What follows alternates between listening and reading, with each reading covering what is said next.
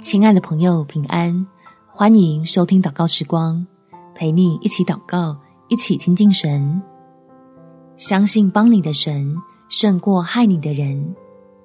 在彼得前书第一章第七节，叫你们的信心既被试验，就比被那火试验仍然能坏的金子更显宝贵，可以在耶稣基督显现的时候得着称赞、荣耀、尊贵。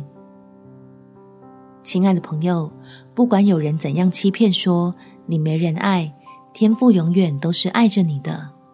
只要我们愿意相信神的话语，就必定能够靠着恩典得胜有余。我们一起来祷告：天父，求你来拯救我，因为我身边有人用偷窃与毁坏给我带来有形或无形的伤害，并且其中几位尤为高明。隐藏的让人疏忽警惕，直到我感觉伤痕累累，才发现原来自己落入狼窝里。所以，我需要有你似的智慧，知道该如何翻转自己的处境。